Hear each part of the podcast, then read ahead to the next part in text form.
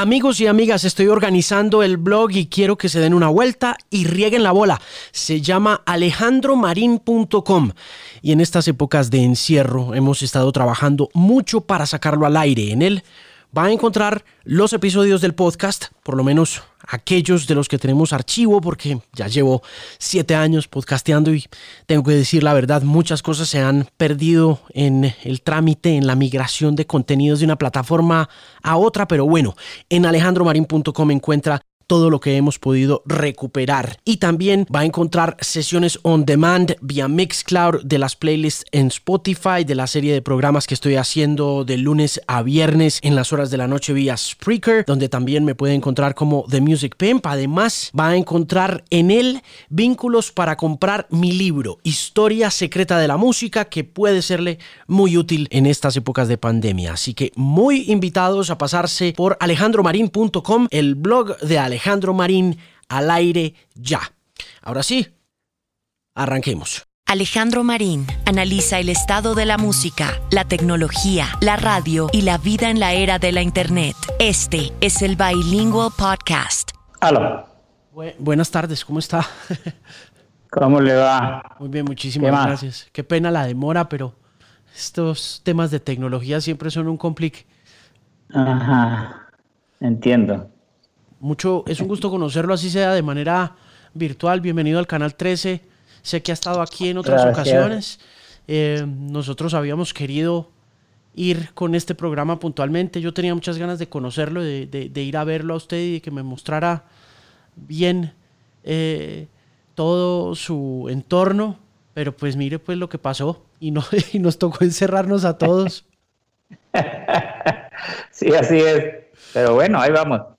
Óigame, em, está bonito el estudio. Es, eh, ¿quién, le hizo, ¿Quién le hizo la pintura atrás? Esa me la hizo un, no sé, un fan. Un fan me la mandó un muchacho de Yopal. Y un día que pasé por Yopal me, me llamó y me dijo que me tenía un regalo y me, me, hizo ese, ese cuadro. Y luego otro me hizo otro que por acá te lo voy a ver si alcanza a verse. No, no se alcanza a ver y me lo hizo. Y aquí tengo a la Virgen de Manarea. ¿La Virgen de la qué? Patrona de Manarea, la patrona de los llaneros. Ok. ¿Dónde queda, dónde... queda la ¿Ah? casa? ¿Dónde queda la casa? ¿En qué parte queda la casa? Eh, estoy en una vereda llamada Guanábanas del municipio de Pore, en Casanare. Ok. ¿Cuánto lleva viviendo allá? Yo me fundé acá yo hice un rancho acá en el 73. Ah. Construí todo esto. Pues no, no es muy grande, pero, pero vivo feliz aquí en mi, llano. Eh, los campesinos gringos dicen que un hombre no es un hombre hasta que no tiene su propio rancho. Eh, y, pues Tienen toda la razón. Y más si lo hace uno con sus propias manos. Cuénteme esa historia. Yo sí quiero que me cuente cómo hace uno una casa, cómo escoge el lugar, cómo la compra, cómo, cómo funciona eso. Bueno, yo tuve la oportunidad de que por en el 70, en los años que te cuento, 72, 73, esto era baldío todavía. Estas sabanas que nosotros llamamos los llaneros sabanas rápidas, que no tenían dueño, eran baldíos y no había cercas. Aquí se andaba por travesía y, y la gente paraba un rancho y decía yo soy dueño de aquí hasta allá y encontraba con el vecino y el vecino decía bueno entonces el lindero mío es esta matica, este caño, tal y todo era como así como muy comunitario y como muy bacano. Y me fundé, escogí el sitio acá, se llamaba Mata Redonda, paré un rancho de palma y el, cuando lo paré me, me quedó como bonito, medio torcido pero me quedó bonito y entonces lo puse vida tranquila. Y aquí va a ser mi vida y aquí fue y aquí es. ¿Estaba casado en esa época? ¿Te, tenía... No, soltero. Completamente soltero, pero, pero algo que, que, le enseñan a uno acá en el llano es que lo que usted me cuenta de los, de los farmer gringos, que, uno, que uno debe tener su rancho, debe tener su casa. Entonces en ese tiempo era fundarse y, y ya cuando está uno volantón de más de 18 años, pues ya no es que lo vieran muy bien ahí dentro de la casa comiendo, entonces ahora sí, ya hagas, hagas cuento aparte, ¿no? Así, así es como, como es la historia en esta tierra. ¿Cómo era esa, cómo era esa época? En lo, cómo, ¿Cómo eran los 70 en los llanos? Eh, no, así como te cuento, era baldío, completamente no existía la cerca de alambre. Existía la cerca de alambre únicamente para potreros y el resto todo era todo era por travesía, por caminos, eh, por donde usted podía andar a caballo por donde quisiera, no iba a encontrar una cerca que lo trancara. Todo era completamente libre. Luego ya vino, vino la titulación del INCORA y al titular la gente empezó a acercar, ya vino gente que no era necesariamente llanera y compró tierras y empezó a acercar y ya se popularizó la, la cerca. Mm. Y se acercó el llano. Antes no era, yo conocí el llano que no era cercado absolutamente libre. ¿Qué impacto ha tenido eso en la vida de los llaneros? Bueno, el, impacto es sobre todo del, de la travesía, ¿no? de que ya no se puede andar como andábamos nosotros a caballo, porque yo a veces me iba a visitar un tío que tenía en Puerto Rondón a tres días de a caballo acá, y me iba tres días a caballo y andaba por donde yo quisiera sin que me parara ningún alambre. Eso ha cambiado y entonces ya vinieron las carreteras y eso ha cambiado un poco la libertad de acción, digamos, del, llanero, del, sobre todo porque nosotros todavía nuestro principal medio de transporte y de trabajo es el caballo. La travesía... Señor. Perdón. No, no, tranquilo. no, le iba a preguntar por la travesía a caballo, porque es que una travesía a caballo ah, de tres días tiene que como cualquier otra cosa, ¿no? Como tocar un instrumento o como hacer un programa de radio o alguna vaina, pero yo pues pensaría que el entrenamiento para hacer una travesía de ese nivel o, los pasos para hacer una travesía deben ser bien interesantes. ¿Cómo se hace una travesía o cómo hacía usted una travesía a caballo a, tres días? ¿Cuándo, cuándo, paraba? Era, ¿Cómo era? Era bastante fácil. Era bastante fácil porque así era la forma de vida. Así se criaba uno, así se crió uno y simplemente ensillaba el caballo, pegaba la maletera o capotera. En la capotera va enrollado el chinchorro, el mosquitero, la cobija y la muy de ropa o la ropa interior o lo que lleve uno.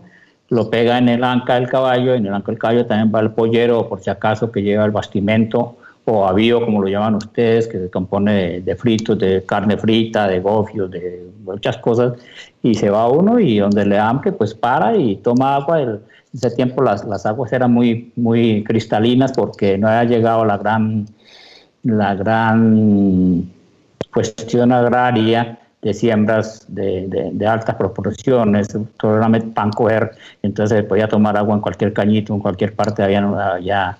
Y si estaba uno, le daban ganas de, de carne, pues en el camino se podía matar venado, matar un cachicamo, o coger un marrano cerrero, que había mucho marrano por ahí, y, seguía uno trochando y montaba tipo, por lo general, tipo cuatro y media, cinco de la mañana, y hasta llegar a una posada que ya estaba uno, más o menos conocidas, y llegaba uno tipo cinco de la tarde, eran como, como ocho o diez horitas de trote. Ese siempre, y, ¿y qué trote, no? Sí, pero, y eso es cerquita, porque aquí se hacían travesías, yo alcancé a hacer travesías a, a, a, Yopal, y para aquí se hacían travesías con ganado desde Arauca, Villavicencio, travesías que duraban 45, 60 días llevando ganado. Qué cosa tan impresionante. La transhumancia, Creo que todavía se hace por el bichada, todavía se hace y por, por las sabanas debajo del meta todavía se ría ganado 8, 10 días, 15 días. Por aquí donde yo vivo estoy un poco más cerquita al cerro y ya ha llegado, digamos, más el desarrollo y se maneja ese transporte del ganado en camiones y tal hay subastas, hay otra, otra cosa, pero por, más adentro sí todavía se, se, hace eso, porque es que todavía existen actos de, de magnitud de 20, 30 mil cabezas de ganado, donde duran 50 hombres trabajando 35, 40 días el ganado. Y ahí trabaja uno y ahí se acostumbra y realmente no hay entrenamiento. El entrenamiento se lo dan a uno desde que nace, desde pequeño se lo van, se lo van inculcando y, y, a, y, al agua pesa. Mm. Es duro, pero se va al agua pesa uno ahí. 30 mil, 40 mil cabezas de ganado, eso es mucho ganado. Mi, papá, mi, papá siempre soñó con, mi papá siempre soñó con tener dos cabezas de ganado. Usted me habla de 30 mil. Sí, sí, claro. Hay datos todavía de esa magnitud aquí en Casanar y creo que en Venezuela, en Casanar, en Arauca, en, en Bichá, y creo que en Venezuela, en las partes de Apure, en los grandes también hay atos de esa magnitud. E incluso además, no sé, pero yo conozco aquí en Casanare, conozco atos de 20, 30 mil, 40 mil cabezas de ganado hoy en día. Mm. ¿Y eso es de dueños privados? ¿Eso es gente con mucha plata o, cómo es esa historia? Sí, son dueños privados, son, por lo general son, son actos que vienen por tradición, ¿no? por herencia. Son actos que, como antes, así como yo te contaba que había tierras baldías, entonces la gente se juntaba y llevaba ganado, iba cogiendo tierra y tierra y tierra y tierra y tierra y tierra y, y era que no había nadie. Realmente a nadie la quitaron, sino simplemente estaba solo completamente solo y se hicieron esas grandes extensiones que me imagino que ya después cuando llegó el Incora y todo eso se las la fueron dando y entiendo que hay tierras todavía que tienen que vienen con una tradición de, de la época de la conquista y traen carta real, traen papeles desde esa época y son gente por tradición que son lo que llamamos nosotros aquí los llaneros los blancos, ¿no? Al rico se le llama aquí blanco. Entonces los blancos los blancos que tienen esa tradición, pero, pero que tienen la tradición llanera y, y son atos inmensamente, pero hay atos que no voy a nombrar ni los dueños ni los atos, por respeto, pero sí hay, hay atos de 40, 50 mil hectáreas, 60 mil hectáreas. Que es muchísima tierra. Eso es muchísima tierra para una sola persona, ¿no? sí, pero, pero fíjate que esos atos son necesarios para mantener la tradición llanera. ¿Por qué? Porque no, en esos datos es que se forma el llanero, en esos datos es que se forma uno. Uno es, uno, en uno, el orgullo más grande, uno el orgullo más grande, si no es más grande de un llanero es el peón de sabana, haber trabajado en ato grande, porque en esos datos es donde hay mucho caballo, donde hay mucho ganado y, donde se trabaja fuertemente y donde se hacen los hombres llaneros montando caballos, porque, porque generalmente el, peón de sabana es, es pues tiene su rancho y tiene sus, y tiene sus vacas de ordeño y tiene sus cosas, pero no tiene para, para formarse como llanero ahí porque su caballo es manso y esto, entonces no hay caballos que para corcoviar, para jinetear y todo y eso hace parte de eso. Yo tengo una canción que, que trato de recordar los datos donde me crié, dice 200 caballos mansos, sacan más bueno y ligero, tenía el ato camarita donde me crié de llanero. Tenía unas sabanas amplias, caños, laguna garcero, majada de palo a pique, manca de encierro y tranquero, toro grande mañocera, ganado en los ambederos, y así iba yo relatando lo que era el lato donde me pie, que fui peón de sabana, mi papá era caporal, mi mamá trabajaba en los trabajos de llano en la cocina, y me crié y ese es un orgullo que tengo haber podido ser peón de sabana. ¿El caballo em, es más manso que bravo o es según, como, es según cómo se trate. Mm. Pero de todas maneras, el caballo criollo, el caballo, porque es un caballo prácticamente salvaje, ¿no? Es, es duro, pero se, y se maneja con rudeza, pero se vuelven muy mansos y son muy buenos compañeros. El compañero de uno, el, el pana, el amigo. El, el, caballo, cuando uno encuentra el caballo en, en, en, la, en la llanura, eh, ¿cómo, lo acerca uno? Porque a mí me tocó, yo tuve una cercanía con los caballos muy pelado, muy niño. Cuando, cuando yo vivía por allá en los Estados Unidos, en el sur de la Florida, yo vivía en un rancho de caballistas. Eh, eh, y, estos señores eh, criaban paso fino, criaban paso fino para en el sur de la Florida. vi, varios, vi varios de esos entrenadores dándoles fuete, pero venteado. Porque pues les toca como entrenarlos para caminar, ¿no? Para caminar elegante y todo ese rollo. Entonces es una forma, digamos que el relacionamiento que yo vi de, del hombre con, con, su caballo tenía como dos eh, eh, vías, había dos caminos. Estaba el camino del, del, del criador del caballo con un caballo al que quería mucho, con el que se sentía como muy, muy cercano por naturaleza como del corazón. Y estaba el, trabajo, el oficio de coger y darle su riago al hombre, al caballo. Todo el día uno lo veía que le daba y le daba vueltas y le daba vueltas hasta que ya era como que se sentía el momentico de, montar al, caballo para ver si se dejaba si se dejaba jinetear o si se dejaba montar pues como tal. Eh, ¿En qué se diferencia del caballo de llanura? Pues hasta ahora me entero que la gente de paso vino le pega a los caballos. Uf, pues a mí me tocó un entrenador que no sabía eso. Bueno, no, yo no, pues, yo no, yo no lo siento mucho. Lo siento mucho, porque nosotros pegarle, pegarle a un caballo no le pegamos. El caballo se jinetea y se castiga de pronto cuando va corcoviando, el jinete le, le pega, pero le, le pega para que corcovie más porque es como un, como un reto que hay ahí. Pero coger un caballo a palo no. Ah, no, no, pero Yo no, no. he visto este Yo- llano. Ah, o sea, a Surriago y tal. no Ah, sé. ok.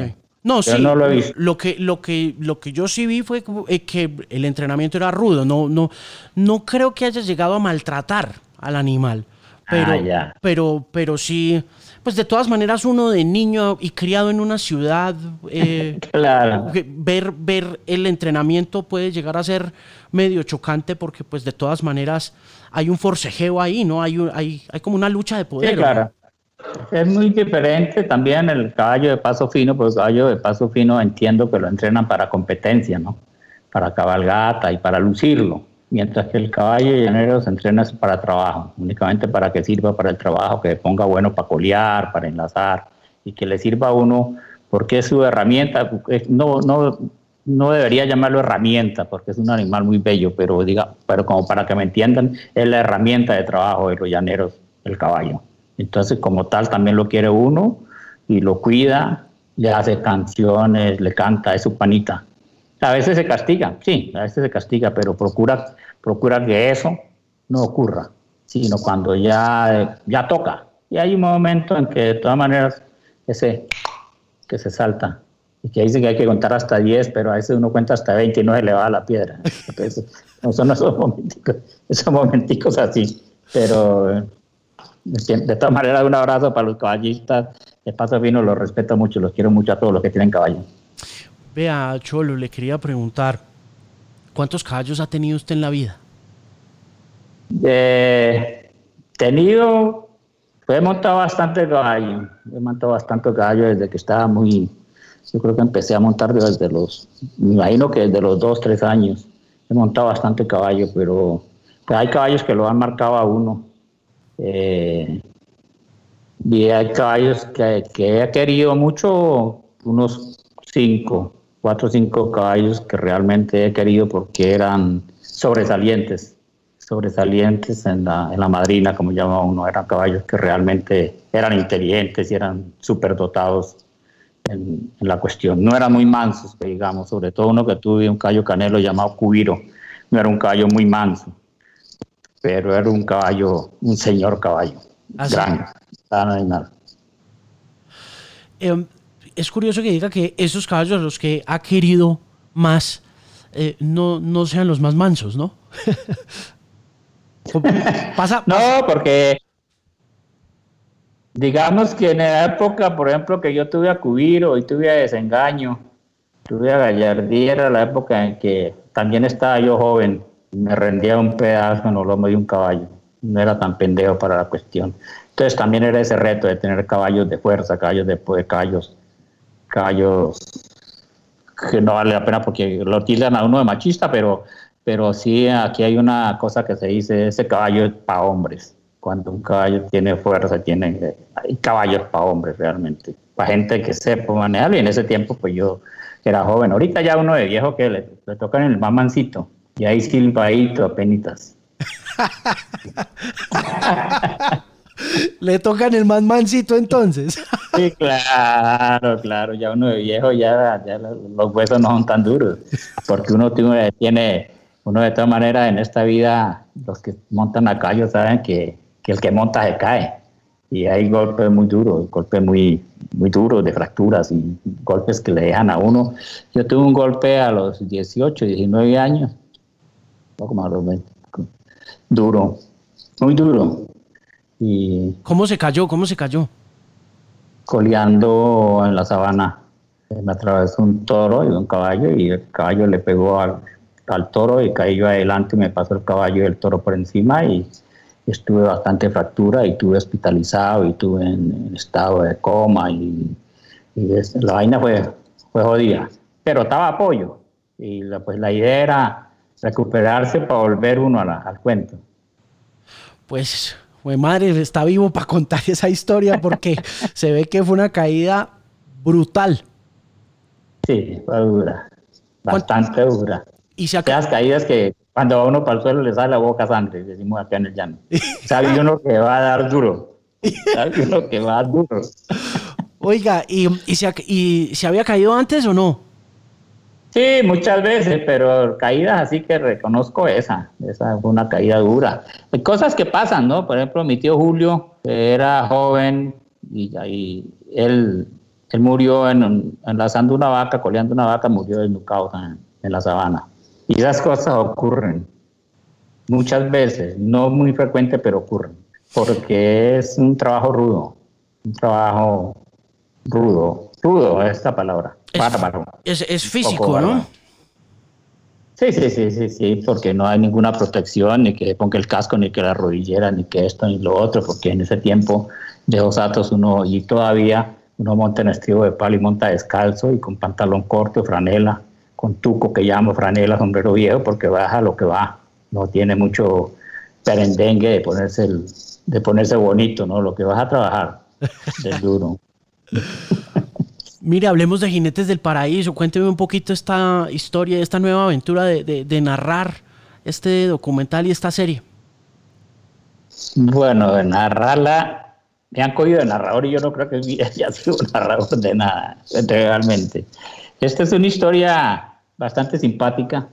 Eh, conocí a Talía, conocí a la doctora Francisca Reyes, antropóloga, y ella hizo una tesis sobre el llano muy bonita, estudió en la Universidad de los Andes y me pasó una parte de esto, o, me pasó la tesis, la, tuve la oportunidad de leerla muy bonita y ella se interesó siempre en el llano, tiene una raíz llanera. Y, creo que por amistad también con Talía, Osorio, que también es antropóloga, fueron allí y empezaron a filmar exactamente, casi que exactamente calcado lo que yo le estoy contando. Eso es lo que me gusta de, Jinetes de Paraíso. Y eso es lo que me gusta cuando supe el proyecto, Italia me dijo, yo quiero hacerte unas preguntas y de pronto las saco en la película. Y todo fue así porque no hubo un guion, ni, ni, haga usted esto, ni haga usted esto, ni párese aquí para verse menos viejo, ni ponga este sombrero que le queda más bonito, y nada. Solamente los dos hablando y un camarógrafo, solamente un camarógrafo que nos seguía y estuvo aquí en la finca por ahí unos tres, cuatro días y ahí nació todo este cuento. Pero te cuento una cosa, hermano. Una de las, de las cosas bonitas cuando yo vine al paraíso es que Talía dejó hablar al llano. Ahí no hay, sí, obvio, hay la mano de un director de fotografía y muchas cosas, pero ahí habló el llano, dejó hablar a la tierra.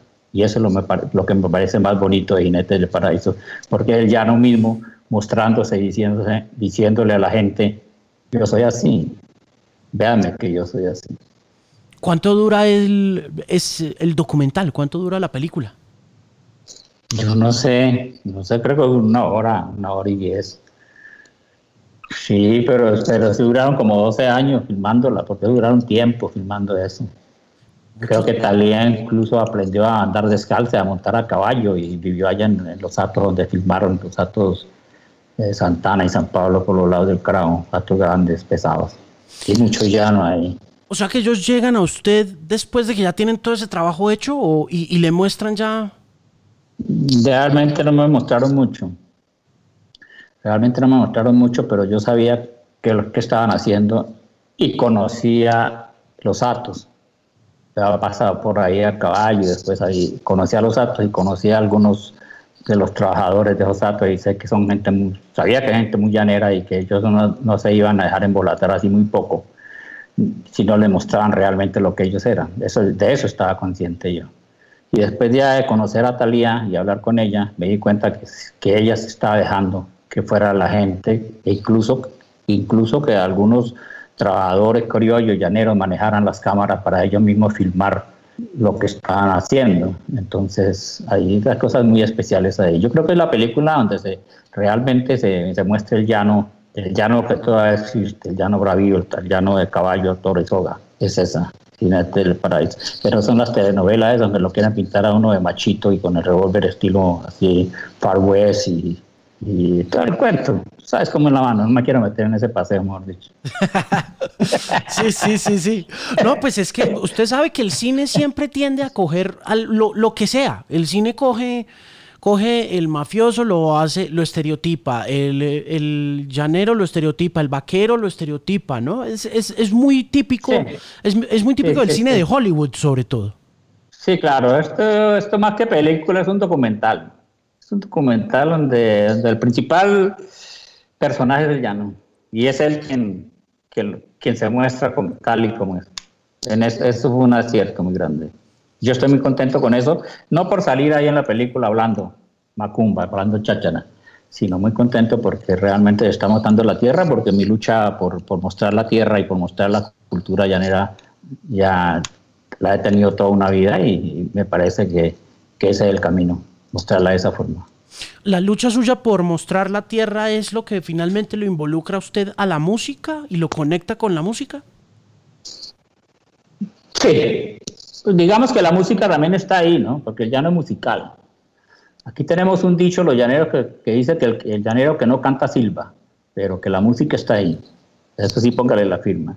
Y en cualquier rancho sabanero hay un cuatro, una bandola, y hay el quien la rasgue y quien le saque unos versos y quien la música está ahí presente al llano. Y está presente en, la, en las se levanta uno a las cuatro y media, se toma un café y se para y, para la oreja, oye infinidad, un concierto de infinidad de pájaros, una cosa impresionante. O la música está ahí porque ya no es música, donde va, y, si uno va solo en el caballo, por ejemplo, una travesía como la que vamos hace un rato, uno va silbando, siempre va silbando entrando una canción.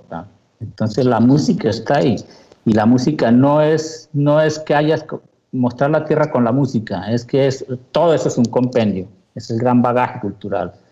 Porque uno no es que sea, yo no es que sea artista y, y, realmente no me gusta que me digan artista, porque no sé si tengo un arte. Lo que sí sé es que soy un llanero que le gusta cantar Así como hay llaneros que son buenos para el coleo, hay llaneros que son buenos para enlazar, otros pintan, otros ordeñan, otros nadan. A mí me gusta cantar, cada cual con su cada cual, pero todos hacemos parte de un, grupito, un grupo grande. Y para adelante, porque para atrás ni para coger impulso, panita.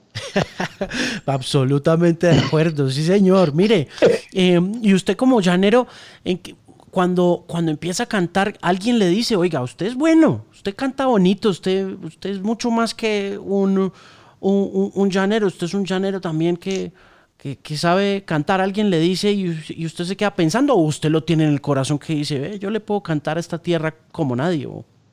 No, yo creo que cantar, cantar, cantar, eh, todo el mundo le canta.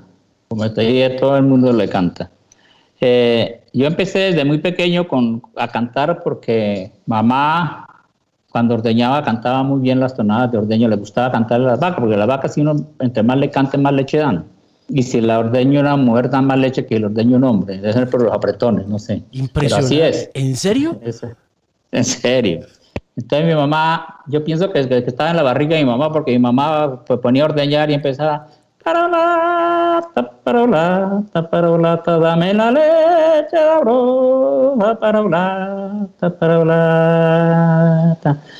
Y pues yo me, yo me formé con esos cantos.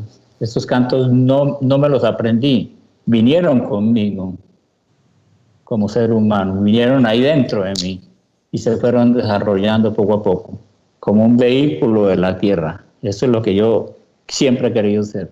No que mi, mi, mi, nombre esté rimbombante en grandes avisos y cosas y que, pipa allí, que pati la guacharaca, el callo y la muchacha, no, sino que sea un vehículo para mostrar la tierra. Eso es lo que siempre me llevó y me di cuenta que lo podía hacer y, y mi lucha, o sea, mi aspiración, mi aspiración, más que un sueño, fue poder ir por el mundo y que el mundo supiera que nosotros existíamos como pueblo, como raza como gente.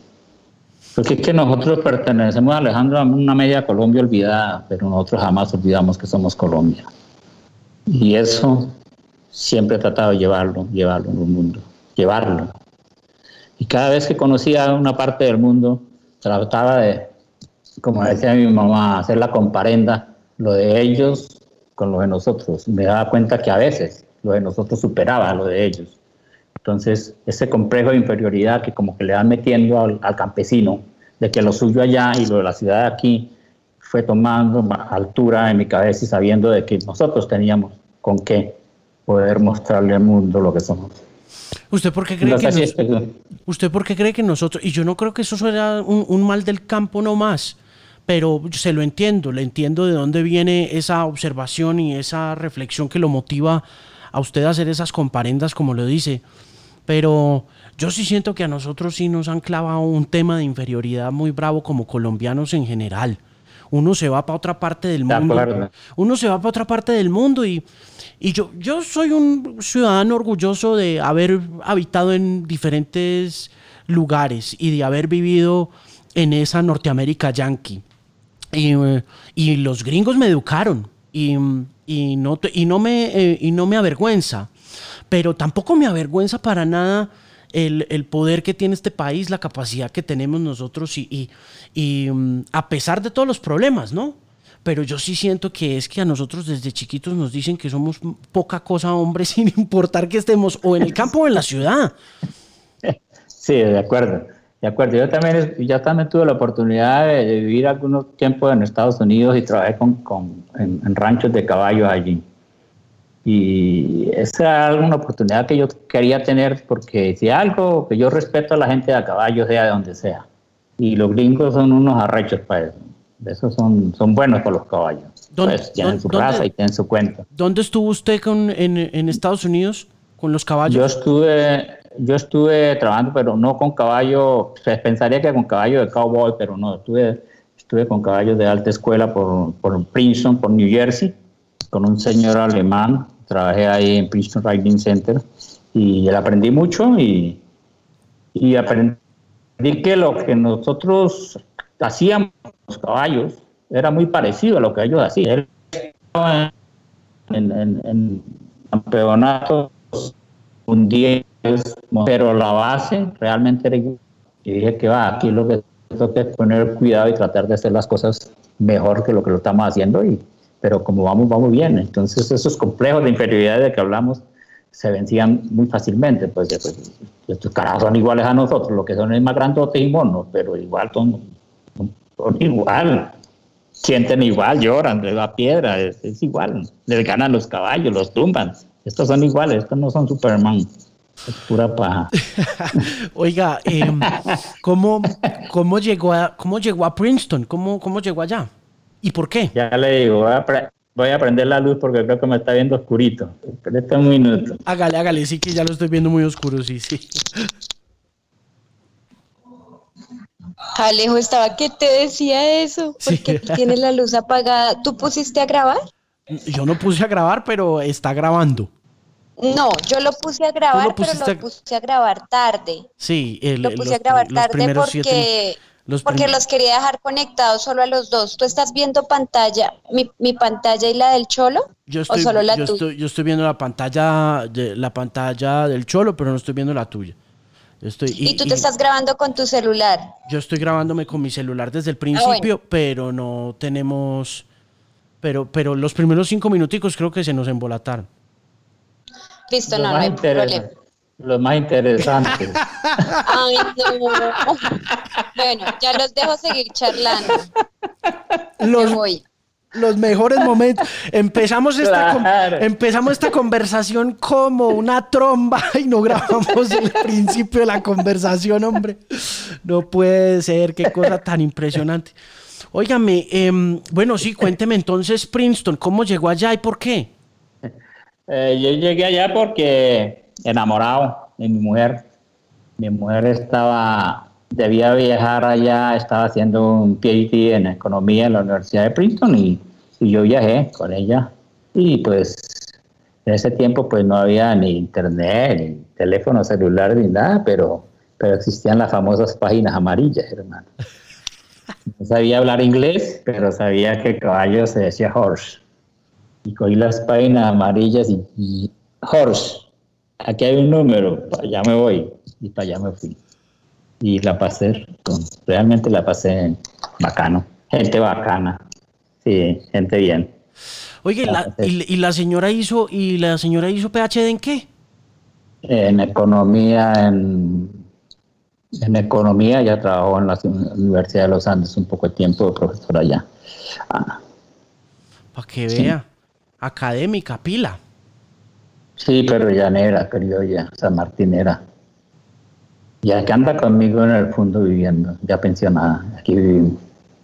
Pero uno, pues imagínense, deben, deben haber pasado muy bueno ustedes dos, ¿no? Sí, ella es demógrafa, ella es demografía, PhD en demografía. Y no, sí, bien. Ya este año vamos a cumplir 40 años, panita, de casado. Yo no sé quién ya ha aguantado más, si ella o yo, pero son 40 años. siempre, siempre es un tiempito. Eso es toda la vida. claro, pero bien. Ya hoy en día no se ven matrimonios así tan largos, ¿no? Aunque yo, aunque yo voy, yo le voy siguiendo los pasos. Yo voy para los 20 años de casado. Ah, no. Para que vea. Ya después de los 20 no se puede, no se puede abrir. Eso sí le cuento. Ojalá que no, pues porque imagínese esa tristeza uno, uno, claro. uno divorciándose después de viejo, no. Ah, muy bien, pero acá en el acá en el llano sí es muy muy dado los matrimonios de por vida, o sea, casi comúnmente es muy raro que, uno vea por ahí que hay gente que se abrió muy raro, el resto está ahí, aguantan, aguantan. Oiga, ¿usted se ganó el primer Grammy en 2008? Y el primero y el único que me queda. Solamente, ah, yo pensé que usted se había grabado, yo, yo pensé que usted se había ganado dos Grammys, pensé que se había ganado uno por aquí mismito y el otro por caballo. No, por aquí mismito no me gané nada, por caballos y me gané el Grammy. Afortunadamente fue el primer Grammy que se le dio a, un cantante llanero y en mí recayó la responsabilidad de seguir con esa lucha. ¿Qué recuerda de esa noche? Mm, recuerdo que estábamos cogidos de la mano con mi compadre Walter Silva, que estaba nominado también, Criollito, de aquí mismo de Pore. Claro. Y en mí cayó la cuestión y pues subí, no sabía qué decir, me dejaron el micrófono para que dijera, hablé algunas cosas, pero por último dije, no, pues este Grammy se lo dedico a los caballos, los caballos del llano que viven, que están corriendo de nuestro llano, porque la canción que el Grammy llama Caballo tengo que ofrecérselo a ellos. Eh, una anécdota que pasó fue, pues, me tomaron la foto con el Grammy, hermano, y, me tomaron la foto con la con las el backup obvio del, de los Grammys y tal. Y luego iba a pasar a la, a la, sala de prensa y llegó una señora a decirme, a quitarme el Grammy. ¿Dónde el Grammy? Y le dije, no, yo me lo acabé de ganar, yo te lo voy a devolver. No, está loca. Pensé yo, ¿no? Hablo mucha decencia. Dijo, es que me lo tiene que devolver. Le dije, claro que no se lo va a devolver, porque entonces pues yo me lo acabo de ganar. Usted me lo entrega y me lo quita. ¿Cómo el cuento? Tiene que explicarme bien eso. Que no, que es que necesitamos el Grammy. pues el Grammy mío. Yo no se lo voy a dar. Y lo aparté, lo amuñuñé y aquí me, pues, yo no sé qué va a pasar, pero yo este Grammy no me lo dejo quitar ni por el carajo viejo. Entonces se me acercó un señor que después me dijeron que era el director, no sé si sería el doctor Amaroa el director de Laras, y me explicó que era que ellos, como era, como era secreto, nadie sabía quién se lo ganaba, entonces los Grammys tenían que ser marcados y tal, y que únicamente tenían cinco o seis para entregárselo a la gente que iba ganando y luego se lo quitaban y ese mismo Grammy lo entregaban a otro a otro. Bueno, yo entregué mi Grammy y empecé a hacer cola para la rueda de prensa. iba pasando gente, pasando gente. Y en la cabeza era Ahora, ¿yo qué le voy a decir a mis panitas criollos en Casanares? ¿Qué les voy a mostrar si no voy a llevar Grammy? Eso no me van a creer que yo me gané nada. Y así fue. No intenté Grammy, no, que no me lo que no se ganó un carajo para Y esa es una, anécdota que tuve de Grammy y es, y es una parte un poco motristonga por recibirlo después uno por, por DHL, ¿no? En una cajita, ¿no? Y pues bajar a recepción en el edificio y recoger un Grammy y abrirlo y verlo ya, ya no es lo mismo, ¿no? Pierde un poquito la emoción, pero bueno, ahí está, ahí está. ahí está y pues un, recuerdo un recuerdo bonito, se gana un Grammy y ya. Y la cuestión pasa y, bueno. ¿Usted, ¿Usted pensó que sí? ¿Alguna vez pensó que se iba a ganar el, Grammy? No, hombre, ¿cómo te ocurre? ¿Cómo te ocurre? Yo creo que ningún llanero, perdón, ningún llanero imaginaba ganar el Grammy porque es que uno uno oía que los Grammys eran para, los, para, para los famosos, para los Shakiros, para los Juanes, para los Vives, para la Finita, y veía uno en televisión que los Grammys. Y, después uno dice, miércoles yo me gané un Grammy, pana, con esa gente, y esos carajos como dioses. Eso, ni lo saludan a uno. A veces, ¿no? Me compara Carlos. Pero otros dos Shakiros y Juanes ni lo saludan a uno. Entonces, bueno, pero ahí estamos. Y después ya vino mi compadre Reinaldo Armas, ganó otro, y Pablo Cruzado ganó otro el año pasado. Y leyeron a maestro Simón Díaz, fallecido, que en paz descanse, un Grammy también, y leyeron al maestro Torrealba, que ya son como cinco Grammys. La música llanera ya se ha abierto bastante el camino, y mi lucha, la lucha mía acá en Colombia, en Venezuela, pues es muchísimo más grande el bagaje de, músicos llaneros y gente muy buena. Este año creo que estuvo nominado también un grupo muy bueno llanero llamado C4 Trío, de, esos los cuatro que es muy bueno. Jorge Glem también, gente muy, muy, muy capaz en la música llanera. La música llanera va para adelante.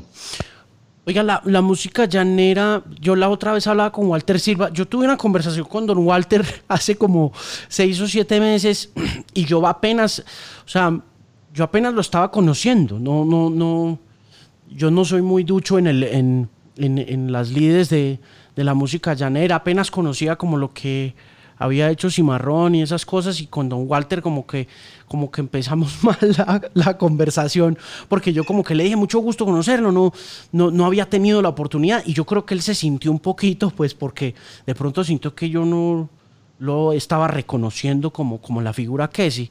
Pues por favor, salúdeme, le, le, comento esto para que me lo salude y le, ofrezca, y le ofrezca mis disculpas, porque qué pena con él. Pero le iba a preguntar, porque ese día que hablamos con don Walter, me decía él pues que también había eh, nuevas formas de hacer música llanera y que, y que sentía un poco que se estaba traicionando lo, tradicional. ¿Usted cómo, cómo, ve ese tema de la evolución de la música llanera versus los valores tradicionales de, la música llanera? Eh, es que ahí el, el, el, asunto es que la música llanera como tal, cantada por Walter, Juan Parpán, Reinaldo, Carrao, bueno, Montoya, Guerrero, la gente que, que está con la música llanera es gente llanera, gente que conoce el campo, que ha montado en un caballo, que es hijo de llanero, que tiene el léxico, que tiene el pique, que tiene el, el buque, el sabor del llano, que tiene, tiene, que conoce el llano, realmente porque ellos son realmente llanos. No es que lo conozcan, no haya aprendido a conocer, sino que hace parte de su vida, son íntegros. Mientras que a medida que la música era va avanzando, se van haciendo academias y tengo que reconocer los, los, los trabajos que han hecho, sobre todo en el meta, eh, los gobernantes del Meta para tener mm, casas de la cultura en todos los pueblos y a impulsar bastante la música llanera. Pero ¿qué pasa? Entonces sale un, un músico hecho en una academia, ¿sí? Que, que realmente no sabe nada de campo. Está tocando una música llanera, pero no necesariamente está haciendo un folclore, no necesariamente está haciendo una música campesina. Entonces, para mí, con el respeto de Walter, de todos aquellos, se está haciendo la, la música que nosotros hacemos, digamos que es campesina, aunque no es pura tampoco, pero tiene mucho de campesino, y la música llanera urbana. Pues está utilizando una lírica en la canción llanera, que no, una lírica que no es llanera, tocada en 3x4 o 6x8, lo que sea, como música llanera con instrumentos llaneros, pero no necesariamente es una música que el criollo, patalcero de a caballo, le guste y la sienta como, como debe. Pero es una música, a mí no me gusta la vaina comercial, porque a veces, lo, a veces se, comercializa una cosa que no necesariamente tiene un tinte comercial como lo quiere, como, como el estereotipo que quieren poner sobre ello. Pero creo que es eso, ¿no? Porque Bogotá debe tener, no, conozco mucho, pero sí debe tener por lo menos unas 8 o 10 academias de música llanera Bogotá. Y, hay arpistas como Hildo Aguirre, el hijo de Hildo Aguirre, creo que la hija, eh, arpistas supremamente buenos tocando arpa, pero son bogotanos y ellos sienten como bogotanos. Eso, pueden tocar otra música, pero sienten como bogotanos. Entonces su música así como, pues seguramente por eso se refería a Walter, espero que sea por eso y no que haya por otra cosa, que, que no sé, que, como que no tiene el buque, el buque es el, criollismo. Yo creo. Eso lo ve uno también en otras, como el vallenato, lo ve en otras músicas. ¿no? Claro, uno lo ve pues nada más en el blues gringo. Ah, bueno. El blues gringo que pues pasó de manos a manos, que pasó de negros a blancos y que los blancos lo volvieron rock and roll y todo, pero uno se pone a mirar para atrás y se pone a... Cuando uno empieza como a meterse en la música siempre termina jalando para atrás. Uno nunca jala para adelante. Eh, en el caso de, de, aprender de música, le pasa a uno como, como melómano y como coleccionista de discos y esas cosas, que uno llega a la música que... Eh, le, presentan a uno los amigos o con la que uno se emparranda con ellos o, la música que es como de la juventud, ¿cierto? Sí. La música que le toca a uno de joven, con la que uno se enamora, eh, pero ya en la medida... Es la que queda en el alma. es la que queda en el alma. De acuerdo. Y ya de ahí en adelante, cuando usted empieza a, a caminar la vida hacia la adultez, y le dicen a usted, esa canción que a usted le gusta, ah, canciones de 1954 vaya busque la que esa canción la hizo una señora tal o ese que lo hizo un tipo que vivía en una plantación de algodón en 1939.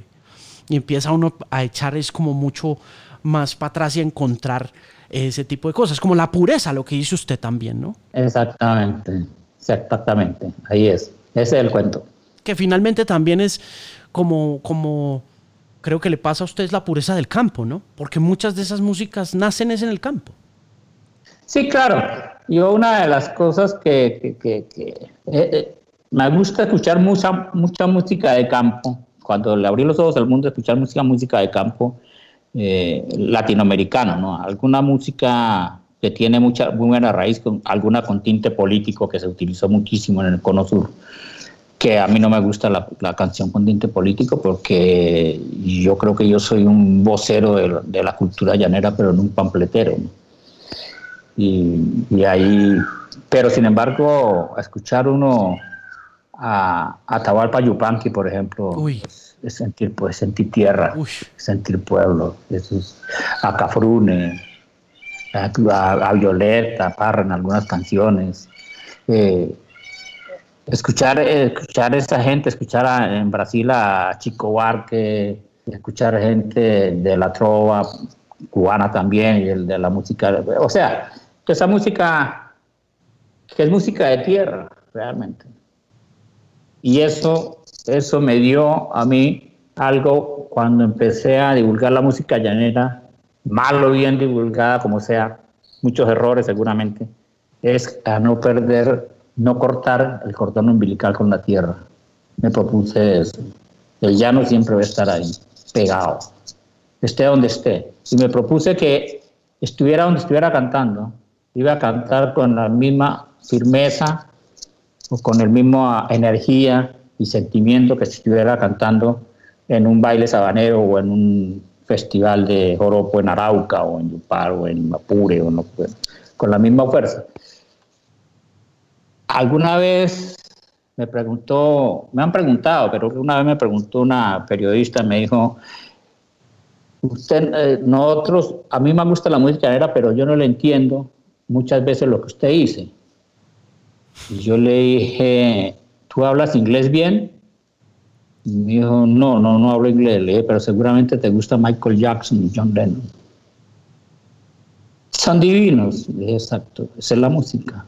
La música no necesita necesariamente el léxico, no necesita necesariamente aprenderse, porque se puede decir corazón puede tener muchos sinónimos, pero donde se diga se siente como corazón. Y en el, idioma que se sienta, y la forma de decirlo. Y yo ahí sí creo en el gran adagio que no sé quién se lo inventó, pero el del puta ese man que dijo que la, que la música era el lenguaje universal. Y eso me di cuenta en esa entrevista que realmente el idioma y el léxico el llanero no, eh, perdón, el léxico llanero no tenía que sacarlo de mis canciones, porque realmente no tenía por qué sacarlo si podía expresarlo y me daba más fuerza para expresar mi música que con otro léxico, por decir, por no decir cualquier palabra. de llanera, me suena mejor decirla que, que buscarle un sinónimo en, en, en, la RAE, no sé. Sí, claro. mucho más natural, ¿no? Sí, claro. Mucho más original, mucho más auténtico y pues y mucho más honesto también. Mire, me conmueve que me hable de Atahualpa Yupanqui porque esa fue la primera cosa que yo vi de niño en un concierto. Yo el, la, primera cosa, mi mamá, la primera cosa la que me llevaron a mí a ver música fue a ver a don Atahualpa Yupanqui en el Teatro Fundadores de Manizales. Yo tenía por ahí ocho añitos, nueve añitos. Y luego de eso, y luego de eso vi a Facundo Cabral, que eh, me acuerdo mucho que, me acuerdo mucho que en esa época habló mucho en ese recital de Jorge Cafrune. Entonces me conmueve mucho que, me, que, me, que me dé esos dos referentes y que me los distancie también del activismo político y de la actitud panfletaria que también puede llegar a confundirse, porque es que hoy en día uno ve mucho panfletero musical, ¿no? Uno ve mucha gente montada en el cuento de que es que la música habla un eh, lenguaje político, que la música es política, y a mí me gusta que usted me distancie esos dos fenómenos, ¿no?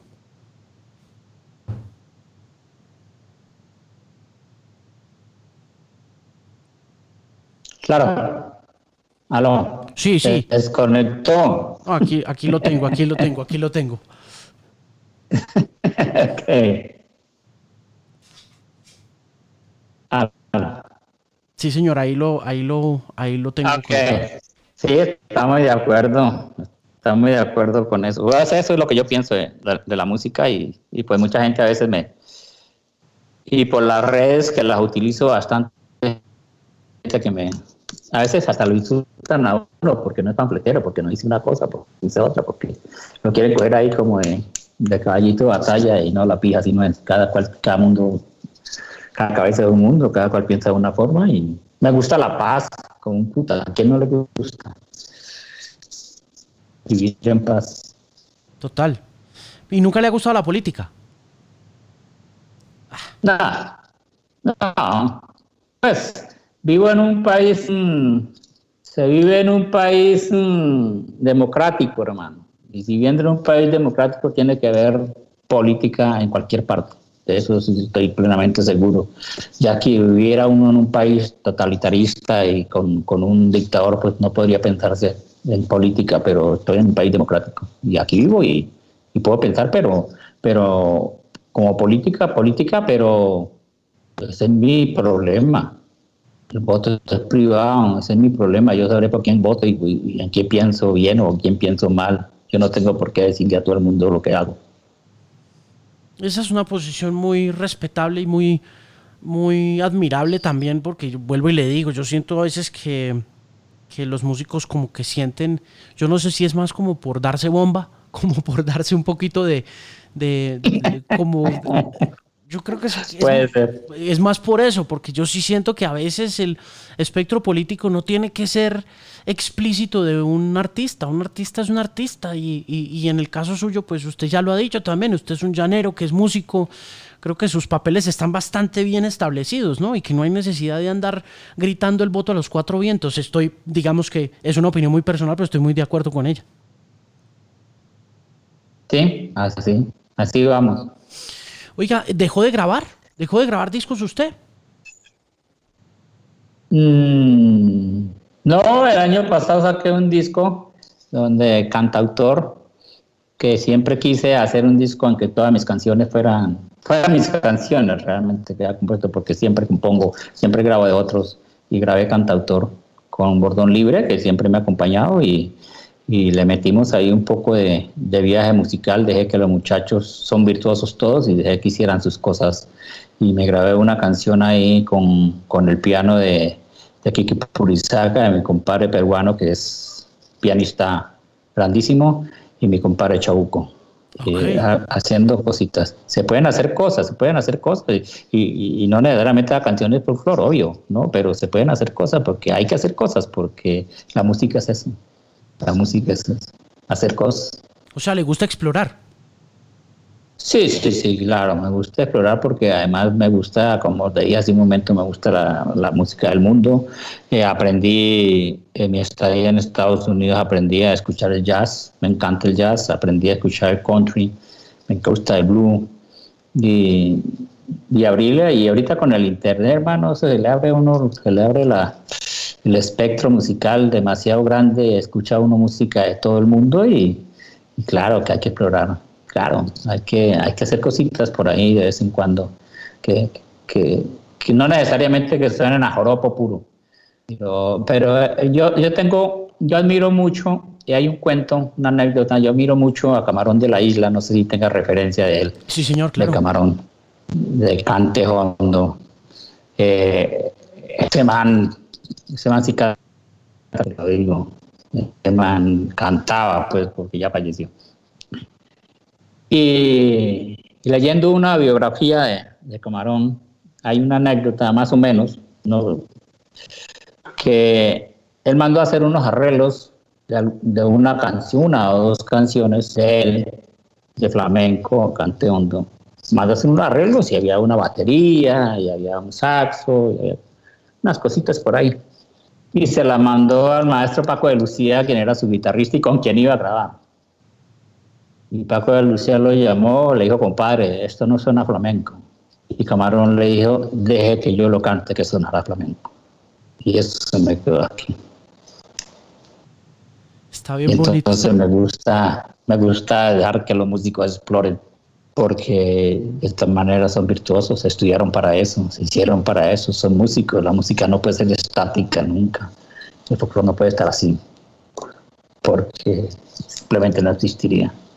Oiga, cuando estuvo en los Grammy, le voy a hacer una última pregunta sobre, ese, ese, sobre esa maquinaria gigantesca de los premios Grammy. ¿Qué sintió en el corazón cuando vio la maquinaria? Usted mencionaba hace un rato que, que, algunos saludan, que otros no saludan, que se sienten un poco como dioses y yo también tengo un poco esa impresión de, de la industria de la música como una cosa bastante, sobre todo la industria, no los músicos, sino, sino como ese aparato de comercial y como de, de de, los Estados Unidos puntualmente. Em, ¿qué, sintió en el corazón cuando, cuando conoció esa industria de frente que le entregó ese Grammy?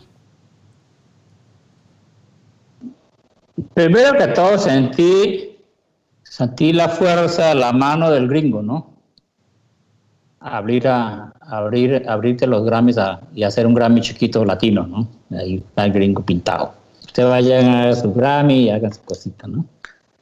pero el manejo de la industria musical mete mucho la mano ahí, entiendo, y se da uno cuenta, ¿no? Con los, grandes reyes. Yo con la música, con las casas musicales y con la industria eh, musical, nunca, nunca tuve una relación porque siempre me cerraron la puerta. Toqué muchas puertas. Y aquí puedo decir en Colombia de frente, toqué Sonolux, toqué, CBS, que ahora es Sony, toqué Disco Fuentes, toqué muchas, las, las que aquí todas me cerraron la puerta con el, con el cuento, pues, para leer o para ellos, pues, que eso es música llanera y eso no le gusta a nadie porque me lo decían de frente. Entonces mi carrera la hice independiente. Y estar un independiente y ganarse un Grammy en un, una cuestión hecha por las máquinas es bonito. Es bonito decir aquí estoy. Es orgullo decir aquí estoy. Con la música despreciada, pero aquí estoy. Es, es orgulloso. Siente, una, siente uno esa, esa cosita rica, como que dice, ah, ¿verdad que no querían? Como que, ay, ay, ay, aquí Muy bueno, muy bueno. ¿tú me entiendes?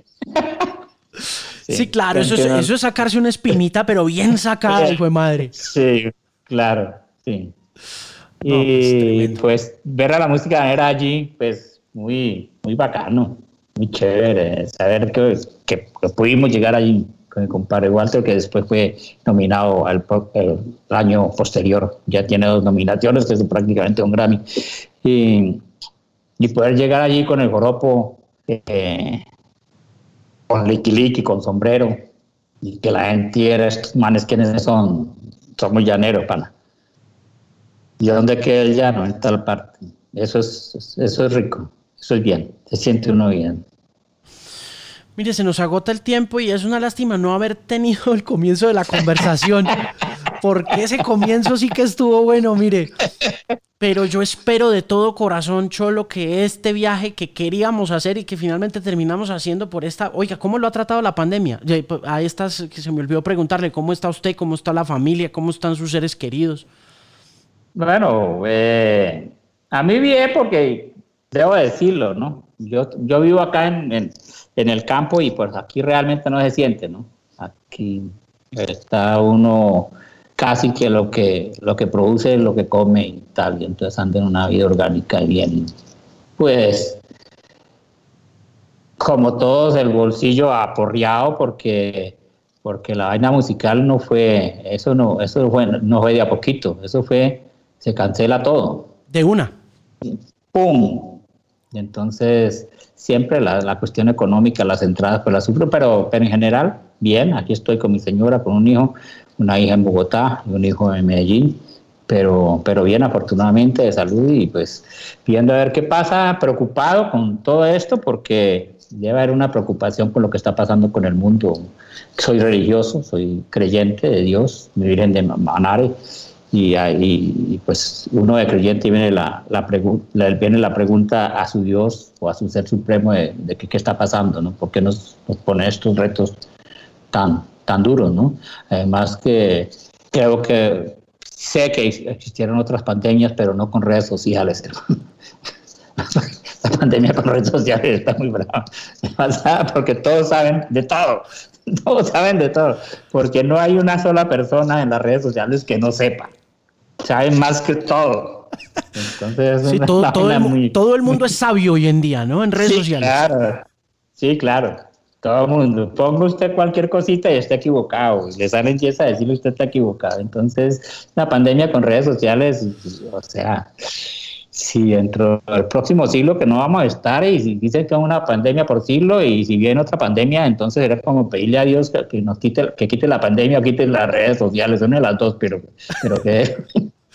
Sí, que nos, saque, que nos saques de uno de los dos caminos, porque... Sí, sí, sí, sí, sí. Muy complicado. No sabe cuál pandemia me habrá muy complicada. Oiga, eh, me debo y con mi compañera Tatiana Forero una visita a conocerlo. Eh, le agradezco mucho tomarse el tiempo para hablar con este desconocido que lo aprecia, que lo admira y lo respeta profundamente. Le deseo mucha suerte ¿Tenía muchos planes eh, de concierto? ¿Tenía mucho, mucho toque planeado o qué? Sí, eh, toque planeado y más ahorita después de junio que empiezan, empezaban pues las, las ferias y fiestas de todos los pueblos. O sea, había trabajo, pero bueno, eso no pensamos, yo seguramente Dios sabe cómo hacer las cosas y volveremos y si no volvemos, pues se hizo se hizo bastante en, en esta vida, en, esta lucha, se hizo bastante. Y si volvemos, pues volvemos y, y por aquí se le espera con los brazos abiertos, con un llano amplio. Esta es su casa, hermano, cuando gusten. Muchas gracias, Cholo. Es un gusto. Espero que podamos cumplir esa promesa en algún momento caerle por allá para que me muestre la belleza de sus llanos y felicitaciones por la participación en Jinetes del Paraíso. Todo el mundo cordialmente invitado a ver la película de... 19, 19 de junio, Cinemax Replay, creo que se llama, virtual. El chimba, ¿no? sí. Cholo Valderrama, mi Dios me lo bendiga, me lo proteja y muchos saludos. Gracias, hermano. Dios me lo bendiga. Un abrazo. Fíjense, saludos. Hasta luego. Gracias por llegar hasta el final del programa. Recuerde que tengo un nuevo blog, se llama alejandromarin.com y allí va a encontrar mis programas para internet, casi todos los episodios del Bilingual Podcast y por supuesto todas las playlists que hago en Spotify y en Apple Music App también. Un saludo muy especial a toda la gente de Canal 13 y recuerde que estos episodios quedan disponibles en YouTube para ver y que los puede encontrar también con cada edición de audio para las diferentes plataformas a través de alejandromarin.com. Así que nuevamente, dese una vuelta. Si puede suscribirse a la newsletter, también hágalo. Y por supuesto, suscríbase al Bilingual Podcast en cualquiera de las plataformas donde escucha sus podcasts para recibir actualizaciones del programa cada semana. Un abrazo muy especial de su amigo que lo quiere, que lo aprecia, Alejandro Marín, una voz confiable en la música.